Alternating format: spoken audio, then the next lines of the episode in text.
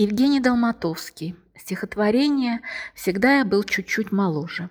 Всегда я был чуть-чуть моложе друзей, товарищей своих, и словом искренним тревожил серьезную повадку их. На взрослых мы и так похожи, а время любит молодых. А время шло в походном марше, и вот я постепенно стал и не моложе, и не старше тех многих, кто меня считал мальчишкой и на патриарших на длинных саночках катал. Мне четверть века, я, конечно, уже не самый молодой, и больше не смотрю беспечно, как над землей и водой плывет таинственная вечность с далекой маленькой звездой. Нет, мне великое желанно знать все, чего не знал вчера, чтоб жизнь, как парус Магеллана, собой наполнила ветра, чтобы открывать моря и страны, чтоб мир вставал из-под пера. Я не грущу, что юность прожил, ведь время взрослых подошло.